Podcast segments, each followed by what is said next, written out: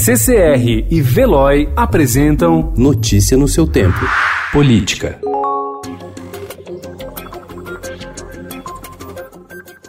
Com o aval do presidente Jair Bolsonaro, a ministra da Mulher, Família e Direitos Humanos, Damares Alves, assumiu o papel de interlocutora do governo com a Conferência Nacional dos Bispos do Brasil, a CNBB.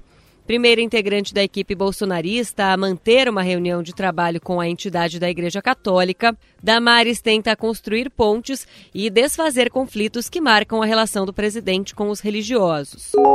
Subiu para 127 o número de crimes violentos letais intencionais no Ceará desde o início de motins dos policiais militares no dia 18 de fevereiro, quando houve a paralisação das atividades por falta de acordo com o governo do estado em relação à reestruturação salarial. Só no sábado, primeiro dia oficial de carnaval, foram 34 homicídios. Os crimes violentos letais intencionais englobam os casos de homicídio doloso e feminicídio, lesão corporal seguida de morte e latrocínio.